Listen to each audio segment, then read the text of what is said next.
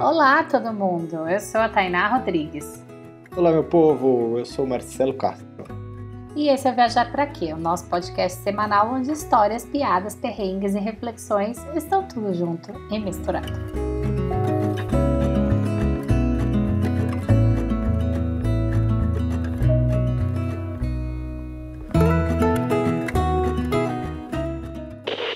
Amiguinho, amiguinha que está nos ouvindo, bora conversar mais intimamente, por assim dizer, porque aqui, enfim, não é uma conversa nossa com você ouvinte, é uma conversa nossa com os nossos convidados, mas eu, a gente também quer conversar com vocês que nos ouvem, então manda mensagem pra gente lá no Instagram, arroba viajar pra podcast.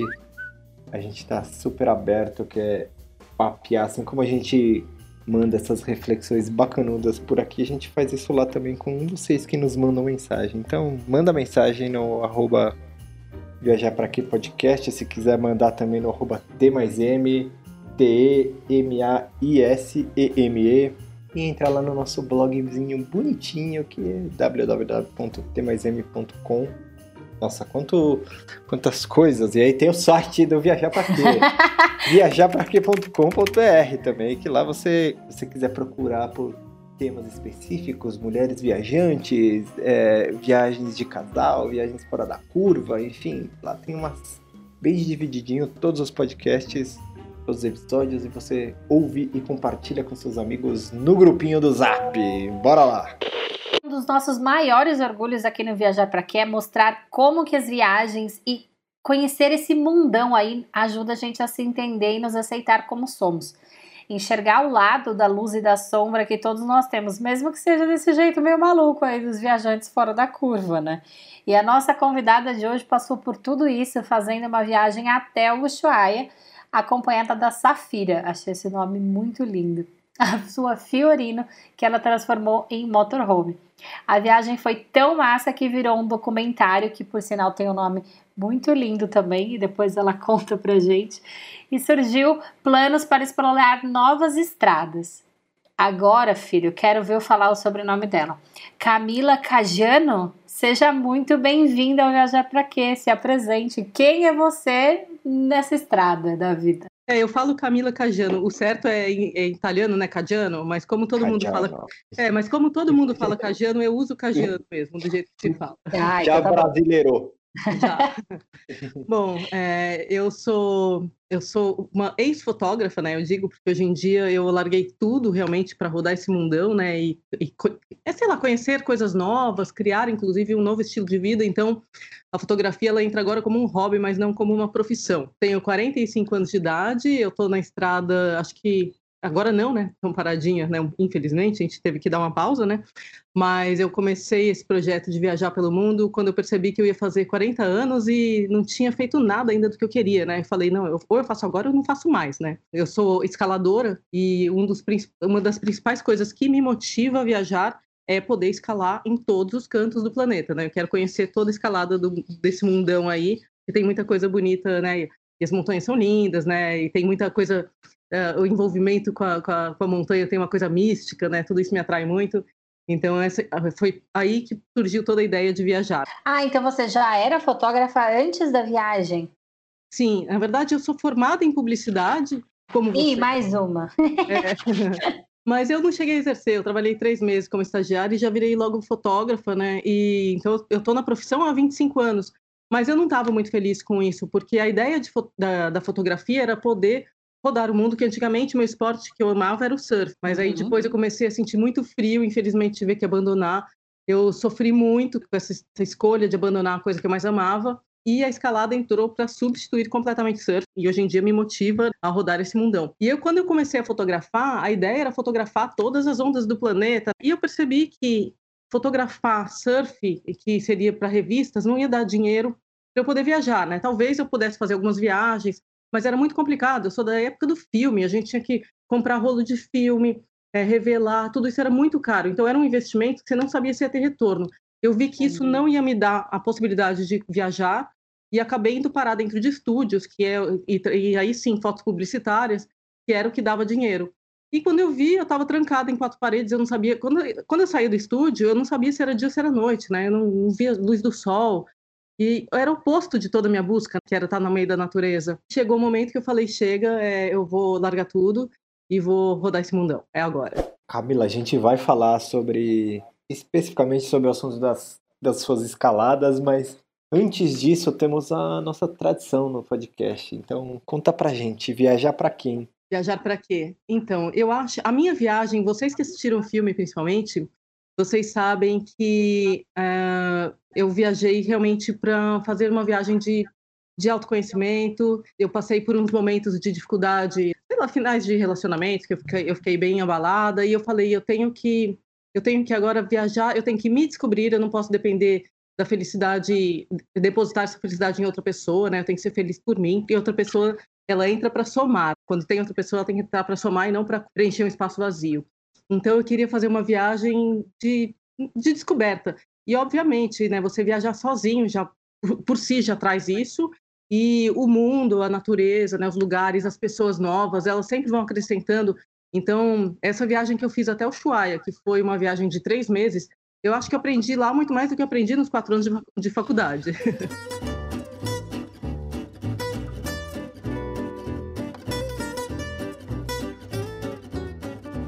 Aproveitando, é, no, seu, no seu doc você diz que, como você está falando aí, você sempre teve vontade de alguma forma de viajar pelo mundo, de conhecer o mundo, sendo até na época da, de surfista, de querer tirar foto das ondas, mas que de alguma forma isso ficou silenciado, porque talvez você precisava pagar os boletos aí e você acabou trabalhando muito tempo dentro de um dentro de estúdio, né? Mas a, é, a escalada, pelo menos acho que uma escalada específica fez esse desejo voltar, né? Esse, esse talvez essa essa gana de sair explorando. Como que foi esse? Eu, eu escalei a cachoeira do Tabuleiro, que é em, em Minas Gerais, é a terceira maior cachoeira do país, é uma coisa linda. A escalada especificamente não é na, na cachoeira, né? Tem gente que confunde escalada com rapel, né? Rapel é descer, escalar é para cima.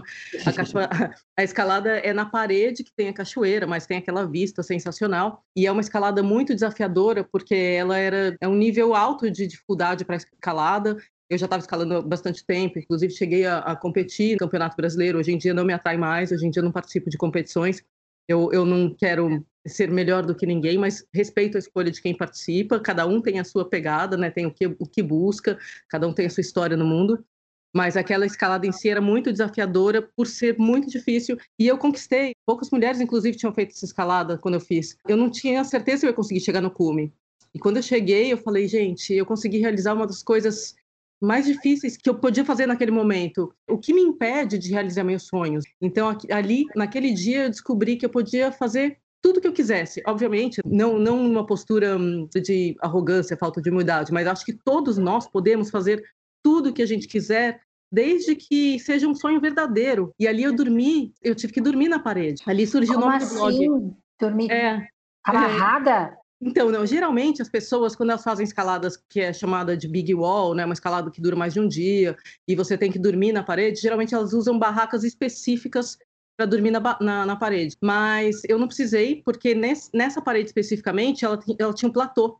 Então eu e o meu parceiro de escalada, o Lucas, a gente dormiu nesse platô. Então a gente escalou um dia, dormimos e depois seguimos até o cume. E quando eu deitei ali, eu só ouvi barulho de, de da cachoeira caindo, passarinhos. E eu olhei para cima e eu vi aquele céu estrelado. Ali surgiu o nome do blog, né, o Sob as Estrelas, e que também se tornou o nome do filme.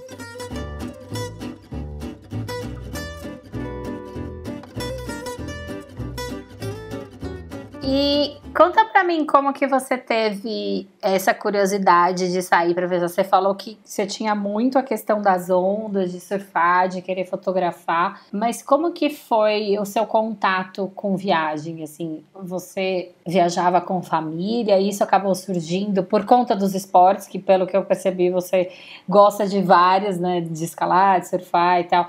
Como que foi essa sua relação com cair na estrada? É, o viajar ele sempre fez parte da minha vida. Quando eu era criança, meus pais tinham, meus avós, né, tinham uma casa na praia que era em Itanhaém, né, litoral sul do sul de, de São Paulo.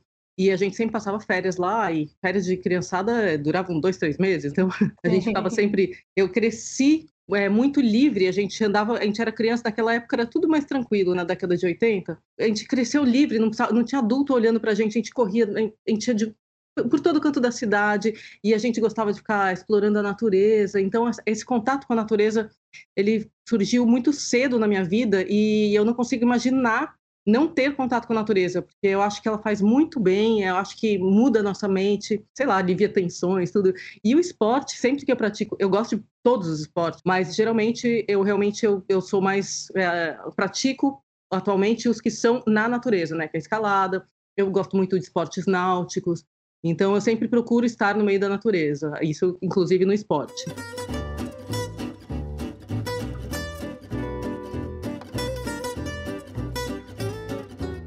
Camila, a sua jornada até Ushuaia, né, que você comentou numa prévia aí, ela começou em 2017, se eu não me engano.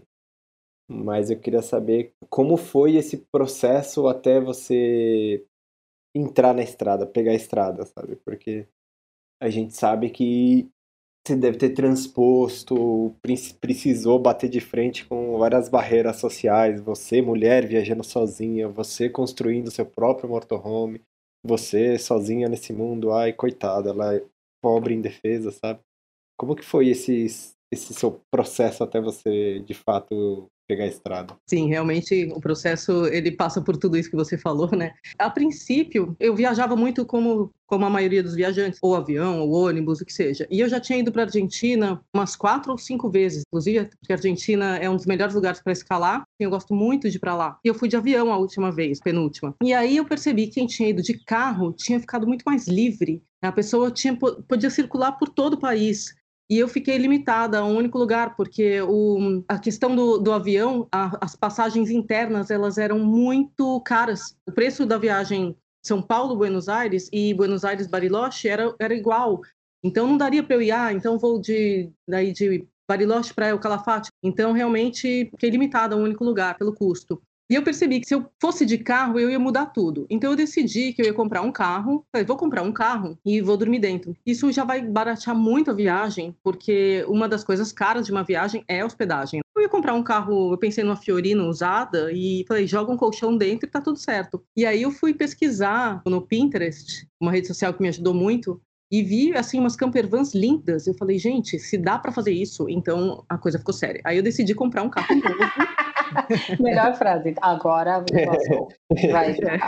É, eu falei, isso, eu assim, isso pode ser minha casa e eu posso rodar o mundo. Então eu falei, vou comprar, um, vou investir num carro novo, né? Financiei o carro para ter um carro que pudesse rodar o mundo inteiro e ficar bastante tempo com ele. E também pelo fato de ser uma mulher viajando sozinha, me falaram, esses utilitários, eles geralmente são de firmas, né, de empresas, e eles são muito surrados, as pessoas não, ou porque carregam muita carga, ou porque é, como não é o carro próprio, as pessoas destroem, e falaram, você vai ficar na mão, viajando sozinha por aí. Eu, e eu questionei falei, não, realmente faz sentido. O ideal seria um carro que não vá ficar quebrando em todo, toda esquina, porque eu não sei que lugares eu vou passar, se eu vou passar por algum lugar perigoso. Então eu optei por comprar um carro novo, principalmente também pela questão de ser uma mulher viajando sozinha. E aí, quando eu decidi comprar o carro, isso foi em junho de 2017. Não, eu, foi no início, não, é maio de março, sei lá, não lembro. No início do, do ano de 2017, em junho eu comprei o carro. E aí eu falei para meus pais, né? Eu falei, já tinha falado, vou comprar o carro, vou fazer isso. E a minha família, exceto meus pais e minhas irmãs, a minha família enlouqueceu. Falou: não, você não pode. Meu tio falava com meu pai: você tem que proibir a Camila, ela vai morrer. Ela vai morrer. e, e, os meus pais. Bicho grilo. É bem isso. E os meus pais falaram: meu pai falou, respondeu: ele falou, olha, se a Camila quer fazer uma coisa, ela vai fazer. Eu não vou conseguir impedir. Então, o que eu posso fazer é ajudar ela a fazer uma, da melhor forma possível. Então, até um pouquinho antes de viajar, meu pai foi comigo num lugar que tem em São Paulo que é ótimo, que é um shopping do carro. Tem tudo que precisa para um carro. Eu, eu, eu convidei meu pai e falei, pai, vamos comigo? E meu pai, apesar de nunca ter exercido, exerceu só no início, ele é engenheiro mecânico e ele, ele é do mundo náutico. Barcos são casas flutuantes. Né? Meu pai, ele é velejador, ele ama. Então eu falei, ah, ele tem, com certeza ele tem muito conhecimento aí para me ajudar, né, a cair nessa, nessa estrada. E aí ele foi comigo, ele realmente me ajudou, ele falou, ah, não, compra essa peça, essa aqui, e foi bem legal. Então os meus pais, na verdade, eles me apoiaram desde o início. A minha mãe, ela fala assim: se a Camila estiver feliz, é o que importa para mim. Eu não quero uma filha infeliz dentro de casa só porque assim eu vou estar feliz sabendo que ela está segura. Eu quero saber que ela está sorrindo por aí. Cara, então, isso faz uma diferença absurda, faz né? Muita, faz muita diferença. Receber apoio da família é fundamental e eu sei que muitas pessoas não recebem, porque infelizmente as pessoas têm muitos medos e realmente Sim. o fato de ser uma mulher viajando sozinha gera mais medos ainda. E eu sempre digo que esse medo ele não reflete a realidade. Eu falo para as pessoas que elas assistem muita TV. E a TV, eu sempre é uma pergunta que eu sempre faço para todo mundo quando começam a falar de medos, né? Porque realmente o tema, assim, a palavra que mais surge no meu canal é medo ou o contrário, coragem. São as palavras que são utilizadas em tudo que todos os vídeos que as pessoas assistem. Uhum. Então eu sempre abordo muito esse assunto e eu falo, gente, eu uso como exemplo isso. Eu falo assim, quantas, quantas vezes você já foi assaltado? Vou perguntar para vocês. Vocês dois, por favor, quantas vezes vocês já foram assaltados? Ah, eu fui umas três, eu acho. Três vezes. E você, Tainá? Putz, cara, eu nunca fui, sabia?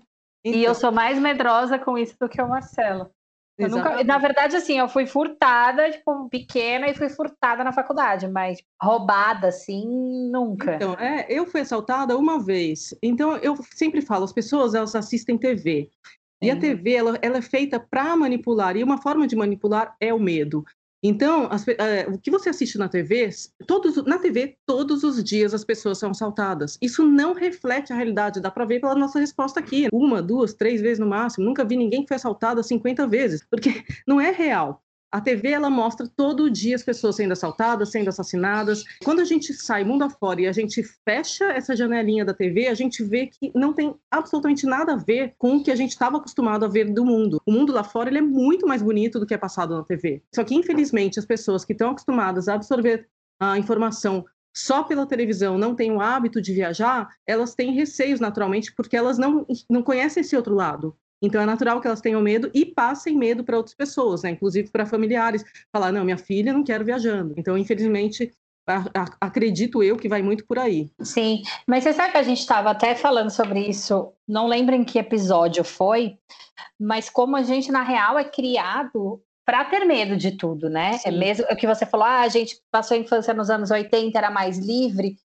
mas eu tenho certeza que em algum momento da sua vida seus pais falaram: não fala com estranho, Sim. Não, tipo, se alguém te der alguma coisa na rua, não pega, sabe? A gente foi construindo essas cascas desde muito pequeno, né? E querendo ou não, você se permitir estar na estrada, você precisa tirar essa camada de excesso de medo que te construíram, de excesso de segurança, porque você vai precisar das pessoas, né? Sim. Vai precisar confiar nelas.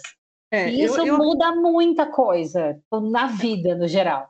Com certeza. Eu acho assim que é claro, é papel fundamental dos pais educarem os filhos e mantê-los em segurança, né? Então, essa coisa não fala com estranhos é, é só para realmente o pai não quer correr risco e quer mostrar para o filho que o mundo lá fora não é a criança não, não conhece, né, os perigos. Então, ele quer mostrar que o mundo lá fora, né, ele tem coisas que a, a criança desconhece e que ela tem que temer.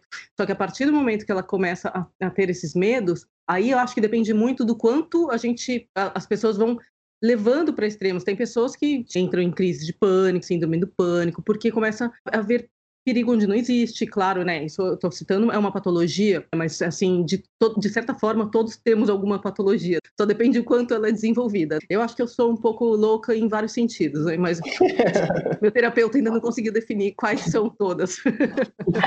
mas eu acho que é isso mesmo. Então eu acho que a gente tem que ver, a gente tem que tirar essas cascas do medo, sim, e, infelizmente, os veículos de informação, eles fazem o papel oposto. Isso que é o triste. Sim. É onde eles ganham dinheiro, né? Com certeza. Na realidade, a humanidade é movida pelo medo, né? Exatamente. É louco. Uma é. tristeza, mas... É o que eu sempre falo. O que acontece é o sofrimento alheio. Por que que, por que que dá ibope? O sofrimento alheio, ele conforta porque ele faz com que você veja que você não é a única pessoa que sofre. Então, as mídias utilizam essa tática de saber que as pessoas se sentem confortadas por ver sofrimento alheio e tá passando essa porcaria. Só sensacionalismo, é, é infelizmente é triste. Mas eu não tenho medo de viajar sozinha. Não tenho. É, e nunca me vi em nenhuma situação de risco. E, e, me conta, qual foi a sua primeira viagem sozinha? Assim, pra, primeira... Você disse que você não tem medo de viajar sozinha. Você acha que isso foi. Nunca passou pela sua cabeça antes de você viajar sozinha de caramba, eu estou, eu, mulher, estou indo viajar sozinha, sabe? Na verdade, não pelo fato de ser mulher. mas pelo fato de estar sozinha. Tanto que eu falo que a minha viagem tipo, foi uma grande viagem de autodescoberta, de autoconhecimento, porque eu estar sozinha para muitas pessoas é difícil. Eu, inclusive, eu vejo pelo feedback das pessoas, da minha história, as pessoas falando: nossa, eu jamais conseguiria ficar sozinha. O estar sozinho exige que você esteja realmente em paz. Claro que todo mundo passa, a vida é cíclica, a gente não está sempre em paz, felicidade, até inclusive a cíclica é maravilhoso porque assim a gente cresce, mas eu, eu acho que o estar sozinha é, realmente é uma coisa que as pessoas veem de formas diferentes. Primeira viagem que eu fiz sozinha, eu tinha milhagem sobrando numa companhia que eu não uso porque eu fiz voos por, a trabalho. Então eu não usava aquela companhia, falei, eu não vou usar, tem, tinha 4 mil milhas, falei, isso não dá para nada. Aí eu vi, falei assim, o que eu posso fazer com isso? Um lugar que eu posso ir sozinha, na época não tinha ninguém para viajar comigo, falei, vou, vou viajar sozinha. Aí eu vi que tinha uma passagem por 4 mil milhas para Foz do Iguaçu. Aí eu queria também um lugar perto, caso eu não conseguisse pagar a passagem de volta, para poder viajar, de, voltar de ônibus, coisa assim. Aí coloquei no, no, Facebook, na época eu usava, hoje em dia eu não uso mais, mas eu coloquei lá, gente, alguém sabe como eu compro uma passagem de volta barata? Um amigo meu fa falou, ah, minha irmã trabalha numa empresa e conseguiu uma passagem barata de volta. Então eu fui para Foz do Iguaçu. E foi muito interessante, porque apesar de ser uma viagem dentro do Brasil, é uma fronteira e uma fronteira que, além dos países em volta, trazer muitos estrangeiros por ser uma tríplice fronteira, ele também atrai pessoas do mundo inteiro. É curioso eu descobrir lá que os estrangeiros são muito mais, assim, tipo, enlouquecidos para conhecer as cataratas do que Sim, eu também descobri isso lá. Brasileiro, né? E, é. inclusive, acho que é um dos lugares que mais, que, que mais tem estrangeiro no Brasil é lá. É, porque é lindo. O brasileiro acho que não tem noção do que é aquilo e não, dá, não valoriza tanto, porque realmente é muito mais estrangeiro do que brasileiro.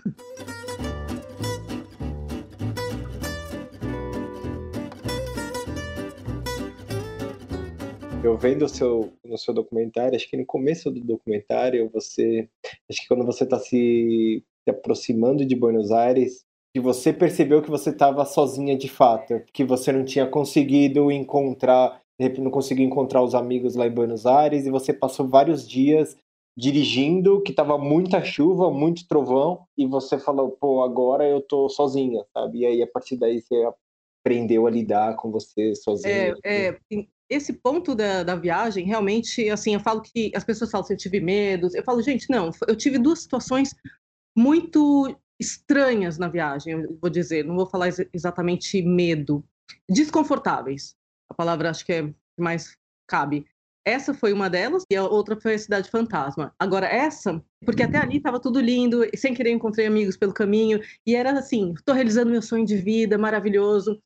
E lá em Buenos Aires eu tinha muitos amigos. Inclusive, morava ah, em Buenos Aires, próximo, na verdade, né, em La Plata, um argentino que eu tinha namorado um pouco antes, eu tinha esperança de encontrar. E aí, quando eu passei por Buenos Aires, foi uma tempestade de raios Gente, no filme só aparece um ou dois, porque eu, eu tava começando a viagem, não, eu não ficava ligando a câmera to, o tempo todo, com medo de acabar a bateria, né? Eu falei, ah, não, eu tô sozinha, então ficar descarregando o computador, então eu, eu usava pouco, para economizar mesmo o cartão e a bateria. Se eu tivesse deixado a câmera rodando, ali já dava um documentário. Era assim, um cenário de filme de terror, assim. De... e aquilo, eu falei, gente, eu tô. Apesar de saber que eu tava num lugar mais seguro para se estar numa situação de raios que é dentro de um carro. Tem gente que pensa que é pelo pneu, né, que é de borracha, e não, não é, porque tem é a famosa gaiola de far, Farway, ah, não, Farway, não, não, lembro o nome, gente, desculpa, mas é uma coisa, é, tipo, é, pelas leis da física, uma, uma gaiolinha metálica é o lugar mais seguro, porque o, o raio cai, teoricamente cai ali, ele se espalha, se espalha por fora do carro e não entra. Então eu sabia que eu estava num lugar seguro mas eu queria me sentir reconfortada de alguma forma, sabe? Eu estava tava passando um perrengue e ninguém pôde me, pôde me, me acolher e eu tive que ficar na rua, debaixo daqueles raios todos, então foi uma situação bem desconfortável e por isso que eu coloco no filme. Naquele dia eu descobri, eu estava sozinha. Realmente essa descoberta foi, foi meio marcante. Depois dessa viagem que eu falei para um, Foz do Iguaçu, a minha primeira viagem sozinha foi um, para o Chile, deserto do Atacama. Aí foi meu primeiro mochilão sozinha para o exterior. Esse também foi bem interessante. E aí essa viagem foi muito interessante, que foi um mochilão sozinha para o exterior. Então já, já, envolve uma terceira, um segundo fator que é estar numa terra estranha. E foi bem legal porque eu conheci gente do mundo inteiro. Teve dia que eu fiquei no hostel só para conhecer as pessoas, sabe? Falei, não vou fazer passeio nenhum, eu vou ficar aqui e, e socializar. Então essas foram viagens libertadoras E a partir do momento que a gente descobre que viajar sozinho não é nenhum bicho de sete cabeças, pelo contrário, ele te abre muitas oportunidades, eu acho que eu, eu não consigo mais me ver viajando em grupos. E sim, eu encontro muitas pessoas, né? Como eu sempre digo, eu nunca estou sozinho. Eu viajo sozinho, mas eu nunca estou sozinha. E justamente por isso, porque quando a gente viaja em grupos, casais, etc., a gente tende a ficar um pouco mais fechado, é, inconscientemente, eu acho, né? Ah, estou conversando ali entre os conhecidos e não dá tantos olhos para o que está à volta. Não são todos, óbvio, né? Mas é, existe uma, uma tendência a você falar, ah, estou aqui conversando com eles, vou continuar conversando, estou me divertindo, e às vezes não perceber tanto o que está acontecendo Sim. à volta. Quando você viaja sozinho, você é obrigado... Você perde as oportunidades que estão ao seu redor. Exatamente. E quando você está sozinho, a gente fica com os olhos muito, muito mais abertos, eu acho, porque simplesmente é, é, é o que você tem para olhar, né? Então acho que a gente acaba percebendo mais o que está ao redor e por isso eu acabo conhecendo muitas pessoas. Eu faço amizade no mundo inteiro. Todo lugar que eu vou, eu sei que eu tenho uma pessoa que pode me acolher, né? Quando eu comecei a viajar agora, segunda vez que eu estava cair na estrada de novo, eu recebia mensagem de tudo quanto é canto. Ah, tô, sei que você está passando por aqui, para na minha casa. Eu tenho um motorhome, mas ele é pequenininho, né, dentro de uma Fiorino, então sempre um ponto de apoio para poder tomar um banho de forma confortável, é sempre bom. E eu recebo mensagens de tudo quanto é lado. Então, acho que essa é uma grande vantagem de, da, da questão do viajar sozinho. Sim, e querendo ou não, é meio que você se força um pouco mais a ter essa, é, essas experiências, assim. Isso que você falou de quando você viaja com outra pessoa, querendo ou não, você já tem alguém ali para trocar, para compartilhar. Eu acho até que a viagem sozinha também, ela é uma arma de autoconhecimento poderosíssima, assim, né? Porque você lida não só com com a sua liberdade, mas também com você, sabe? De você se conhecer. O que, que eu tô afim de fazer hoje, o que, que eu não tô. Putz, eu fiz isso aqui, acho que isso aqui não é muito para mim. Que quando você tá é, viajando com outras pessoas, querendo ou não, meio que você acaba fazendo concessões, claro, eu acho que tudo depende, não é? Nossa, eu vou fazer concessão de uma coisa que vai contra meus princípios. Não isso, mas vocês acabam entrando num acordo, até eu e o Marcelo, que a gente é super parecido, tem gostos muito parecidos, é, faz, gosta de fazer as mesmas coisas e tal. Tem essa, sabe? Puta, hoje eu tava afim de, sei lá, fazer nada e ele tava afim de passear na praça da cidade, sabe? Então são pequenas coisas que quando você tá sozinho, você tem que lidar com a sua vontade única e exclusiva. É, inclusive eu, eu, eu, até fiz um vídeo falando sobre isso. Por que eu viajo sozinha?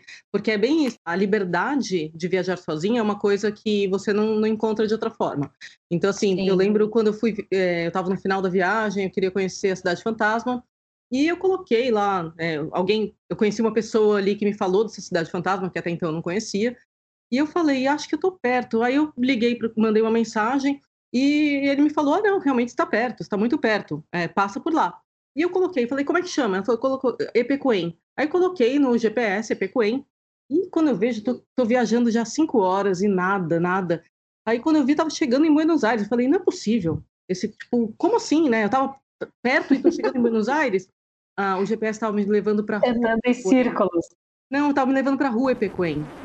Buenos Aires. Eu falei, não acredito. E aí eu tinha um trabalho, era o finalzinho da viagem, eu tinha um trabalho, eu ia fotografar um evento em Corupá, eu tinha que estar tal data em Corupá. Só que, assim, como eu ia percorrer um longo trecho, eu saí com, com tempo. E aí eu falei, dá para voltar. Aí eu parei, eu fiquei nervosa, eu, eu, parei no posto de gasolina, geralmente eu durmo em posto de gasolina, né? Parei no posto, falei, não vou mais andar hoje, vou decidir amanhã o que eu faço.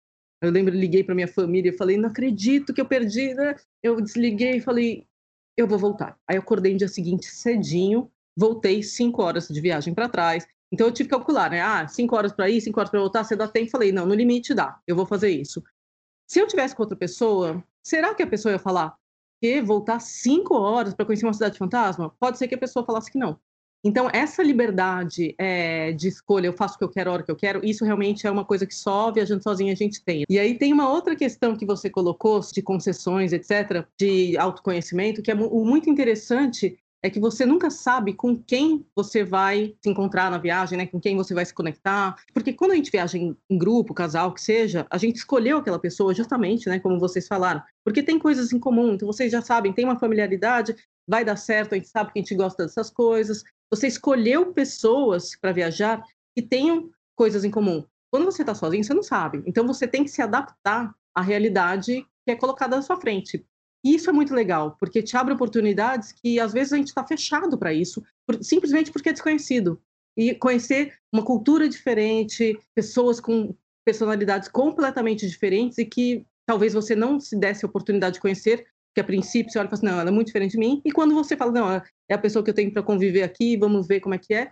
E você olha e fala assim, não, essa pessoa tem coisas maravilhosas que talvez eu não tivesse né, me aberto se eu tivesse com um ciclo de amigos. Então, eu acho isso muito legal.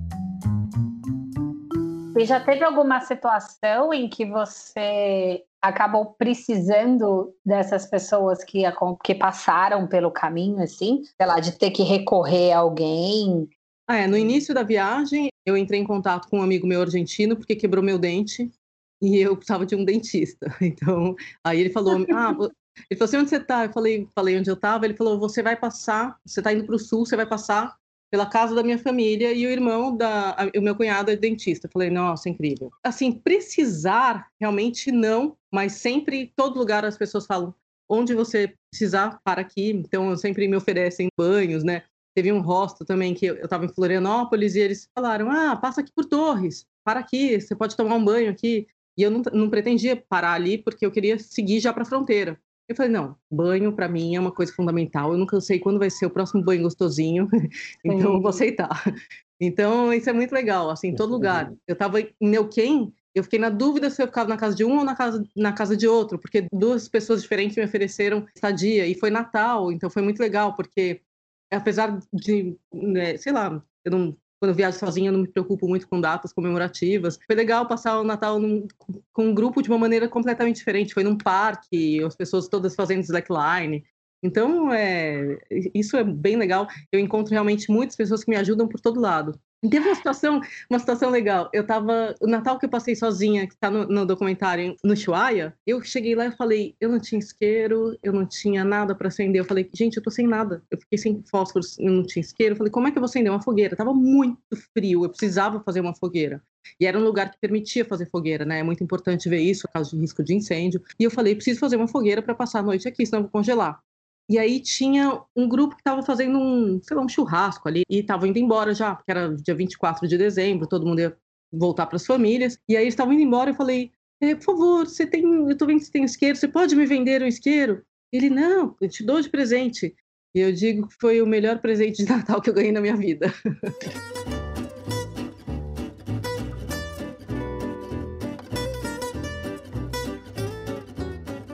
aproveitando falando do, do Natal, né? Você tava, você chegou no Ushuaia, né, no Natal e a, aparentemente acho que o seu plano era passar o Natal lá, mas logo você já mudou essa, mudou de ideia e porque, enfim, acho que a cidade não bateu contigo e você quis ir para um lugar mais quieto e você acabou passando o Natal nada mal na beira de um lago lindo sozinha, assim, num clima bem bucólico, gostoso? Como que foi esse rolê? Eu tinha em mente eh, sair de São Paulo, não me lembro exatamente, mas foi no início de dezembro. Eu falei, eu quero chegar no Ushuaia para passar o Natal ali. Mas por uma questão que hoje em dia não tem mais muito a ver comigo, mas eu, via fotos de motorhomes, campervans, com luzinhas no carro. Eu falei, eu quero ligar minhas luzinhas de Natal com aquele cenário de montanha gelada, aquele cenário lindo do Ushuaia. Eu falei, eu quero fazer isso, eu preciso dessa foto. E eu percebi que eu estava fazendo isso mais, muito mais para os outros do que para mim. Então, hoje em uhum. dia, eu, eu, eu, não, não é mais uma preocupação. Acho que por chegar lá no dia 23 de dezembro, a cidade estava um caos, todo mundo estressado, não sei se estava todo mundo correndo para fazer compras e, e coisas para ceias, eu não sei, eu não sei. Eu sei que estava todo, todo mundo muito nervoso. E eu falei, poxa, eu estou em uma paz tão grande, então a, a, sintonia não bateu. Eu falei, eu não preciso ficar aqui na cidade eu estava querendo fazer a tal foto na placa do final do mundo. Eu falei, não, eu não preciso dessa foto. Eu estou aqui para curtir e não para fazer foto para rede social. Então eu saí, fui passar Natal na beira desse lago, que realmente foi maravilhoso. Foi ali que eu ganhei o isqueiro. e, e, foi muito gostoso, porque aí eu, realmente eu comecei a entrar na viagem. Aí eu vi que realmente, eu falei assim, não, eu não estou viajando para rede social, eu estou viajando da forma que eu quero, e quem acompanhar depois vai ser, vai sentir isso, tá acompanhando, não tá vendo fotinho bonita, tá vendo uma pessoa que tá vivendo de verdade. Então, é, acho que foi ali que começou realmente a viagem. E no ano novo foi o contrário, né? O ano novo foi uma loucura. É, eu não imaginava, eu falei, ah, eu pensei, vou, tô na estrada sozinha, passar o ano novo sozinha. E aí eu cheguei em El Chaltén, falei um lugar lindo, né, que eu já estava com plano de passar, então fui para El Chaltén. E aí fui lá na rua principal que tinha os barzinhos, fui de barzinho em barzinho vendo qual ia ficar aberto para ceia, sei lá, né, fazer alguma festinha de ano novo. E aí era de dia ainda, eu falei, bom, então durante o dia eu vou visitar uma cachoeira. Aí eu estacionei o carro, veio um cara e bateu na minha janela. Quando eu olho, eu falei, Tinho era um amigo meu de São Paulo, que estava morando em Alchaltén. Eu falei, não acredito. Como você viu? Você sabia do meu carro? Ele falou, não, eu vi que quem estava dentro do carro era você. Aí eu falei, nossa, que legal. Ele, ele ah, onde você vai passar o Réveillon? Eu falei, não sei, eu ia passar em algum barzinho. Ele, não, tá, estão todos nossos amigos aí. Eu falei, não, não acredito. Tinha uns 10 amigos que estavam passando o Réveillon na casa dele. Então foi assim, uma coisa completamente inusitada e foi uma surpresa maravilhosa, né? É uma bagunça.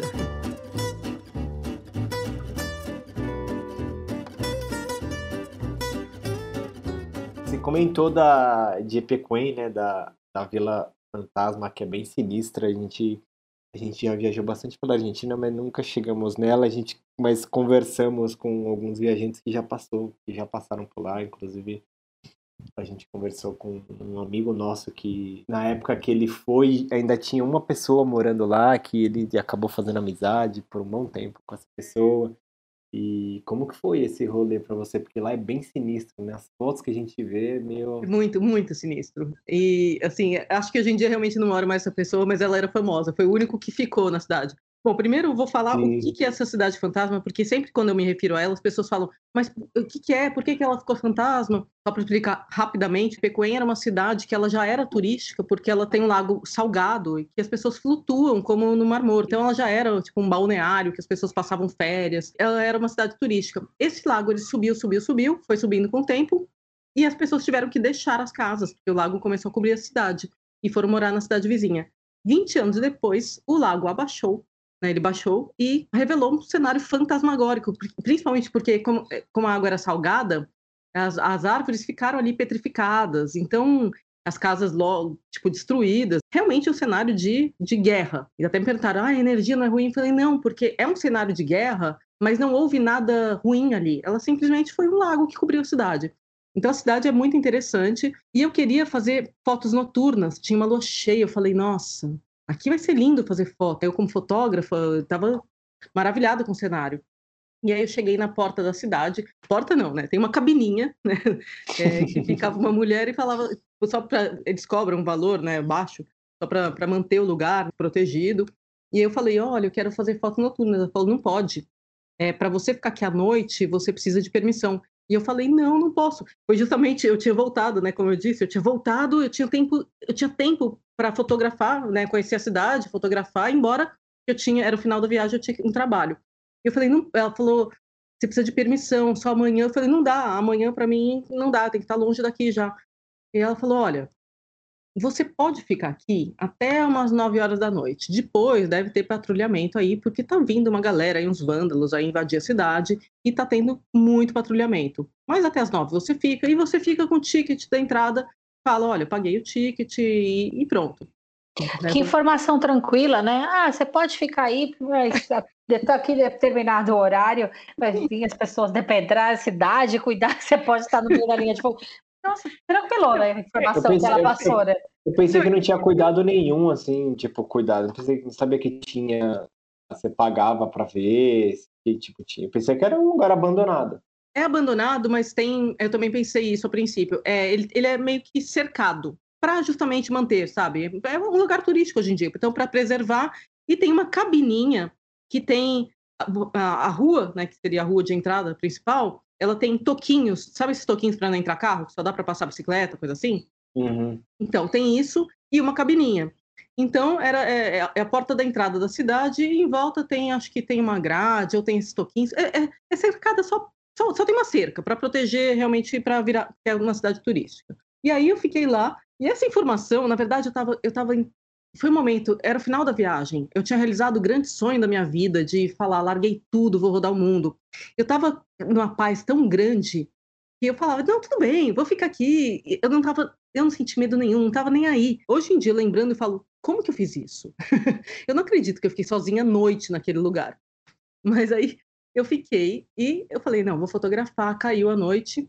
E aí, com isso, todas as pessoas, né, meia dúzia que estava ali fotografando foram embora e a mulher. E eu fiquei sozinha. A noite veio linda, com aquela lua que eu queria para fotografar, perfeita, atingindo tudo ali de prateado, tava maravilhoso, um cenário poético. E só que junto com a noite chegaram os, os ruídos noturnos, uivos, corujas. Era uma trilha sonora perfeita de um filme de terror.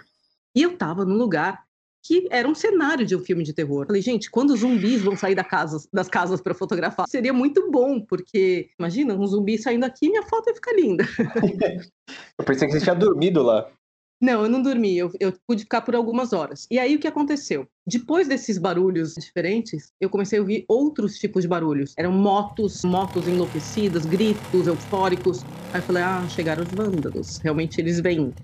E eu falei, e agora o que eu vou fazer? O meu carro ele estava parado na entrada da cidade. Eu vi que eles pararam na entrada, eu ouvi, e eles sabiam que tinha alguém lá, o meu carro tava ali. Eu falei, não tem nem como me esconder. E eu tava minha mochila com computador, câmera, tudo, sabe? Eu falei, nossa, vou embora, vou passar por eles e seja o que Deus quiser. Coloquei a mochila nas costas, passei por eles, falei, olá, olá. Aí eles, olá, olá. E eu entrei no carro e eles estavam esperando eu sair para entrarem, né? Só que tem um detalhe, eu não gosto de fazer foto só de cenário. Então, muitas vezes eu me coloco como personagem das fotos para poder né, criar uma situação, uma cena legal. E eu tinha levado algumas roupas, eu troquei de roupa na cidade, estava meio que vazio, então eu troquei. E eu, nesse momento eu estava usando um vestido branco. Eu não sei quem teve mais medo, foi eu de, de, né, de os caras ali na porta, ou eles de verem uma mulher de vestido branco saindo de uma cidade fantasma. eu confesso que eu, eu ficaria apavorada se estivesse no lugar deles, juro. Então, essa foi uma situação bem curiosa. Eu falo, foram as duas situações, em toda a viagem, foram, foram as duas situações eu falo de desconforto foi a situação dos raios e essa da Cidade Fantasma. Mas de resto, a, nossa viagem até o Ushuaia fluiu muito bem. Tanto que eu falo, agora, agora é partir mundão, né? Agora quero ir até outro canto do planeta, rumo Alasca.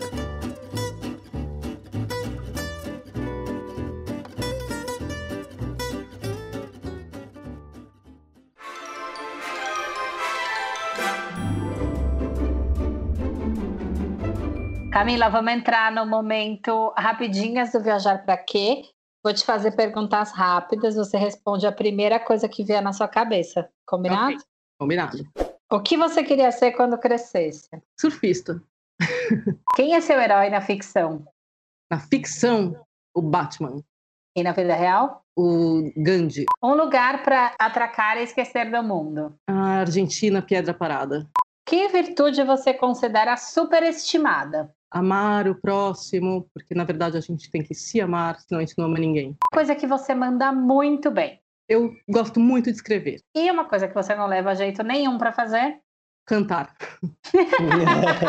Nem o karaokê? Nada. Nem no chuveiro? Não, me mandam desligar o chuveiro e sair do banho. Para. Qual é seu maior medo? Ter medo. Que frase você colocaria na sua lápide? É, viveu e foi feliz. Podendo escolher qualquer pessoa no mundo, viva ou morta, com quem você gostaria de jantar hoje? Dalai Lama. Se você morresse e pudesse voltar, mas não como ser humano, o que você voltaria? Um cachorro e de preferência da minha mãe, porque tem todos, nossa, tudo que precisa. eu acho que eu também voltaria a um dos meus gatos, viu? Porque eles são mimados. E o que não pode faltar na Safira? Música. Mas sem você cantando. Não, eu canto. Quando não tem ninguém junto, eu canto muito.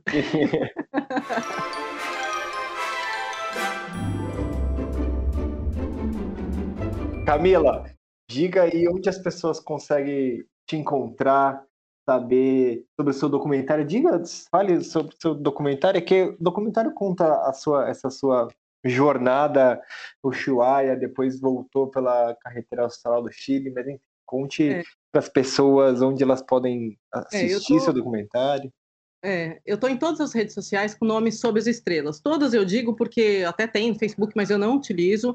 Eu utilizo é Instagram e o YouTube, que eu adoro. Então, é, são as plataformas que eu mais utilizo. O documentário, ele está na Amazon, Amazon Prime, no, na Vivo Play, no Now, mas agora eu abri no YouTube. Então, assim, eu falo que estão nessas outras plataformas, porque ali pode ver sem propaganda, né? YouTube tem propaganda, mas está ali, no, é, chama Sob as Estrelas, não está no, no YouTube, ele não está com esse título embaixo, ele está só no, no, no, no, na fotinho, né? Embaixo está sozinha até o Shuai, até o Shuai, três meses, alguma coisa assim.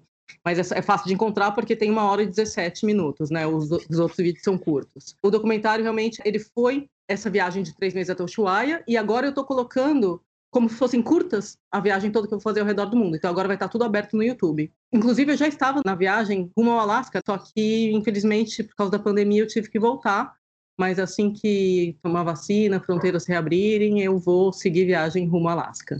Querida, foi um prazer bater esse papo contigo. Obrigadão, foi muito legal ver essa eu perspectiva. Adorei. E eu acho que mais do que tudo é quebrar um pouco esse paradigma que as pessoas têm de que a gente tá velho para fazer as coisas, sabe? Nunca. Isso é muito doido, porque quando a gente foi fazer a nossa viagem, eu tinha 30 anos. E quando eu fui pedir demissão para o meu chefe, eu falei exatamente isso para ele. Eu falei, eu tenho 30, eu tô fazendo 30 anos. Se eu não fizer isso agora, eu não vou fazer isso mais. Exatamente. E eu não acredito mais nisso, sabe? Eu acho que é possível fazer em outros momentos da vida e quando a gente pode, quando chega no, quando toca a gente, quando chega o nosso momento, sabe? E eu acho que você mostrar isso de ter feito mais velha e continuar fazendo já aos 45 anos, sabe? É, mostra para as pessoas que nunca é tarde. Não, teve uma, teve uma senhora no meu canal que falou: Ah, eu tô com 80, vi seu filme e vou, vou sair rodando o mundo agora. Ai, que demais. que Não, demais. É maravilhoso, gente. Maravilhoso. É. E é muito louco, porque assim, esse ano eu fiz 38 e começou a me bater muito essas questões do ter quase 40, de hum. a gente tem muito estímulos externos de que o corpo da mulher começa a envelhecer, começa a ser uma contagem regressiva.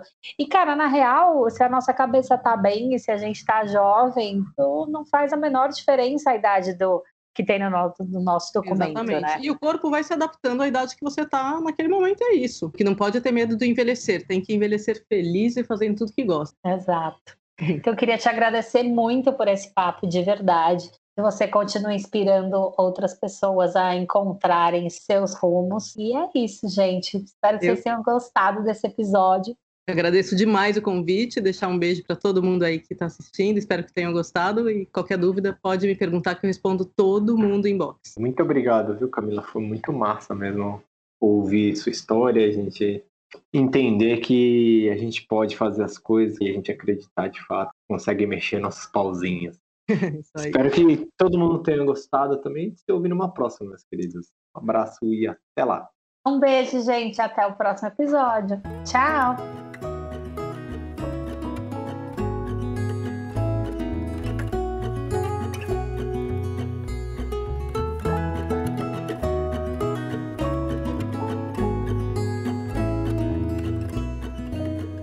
O Viajar Pra Quê é produzido e apresentado por Marcelo Castro e Tainá Rodrigues e editado por Breno Santos.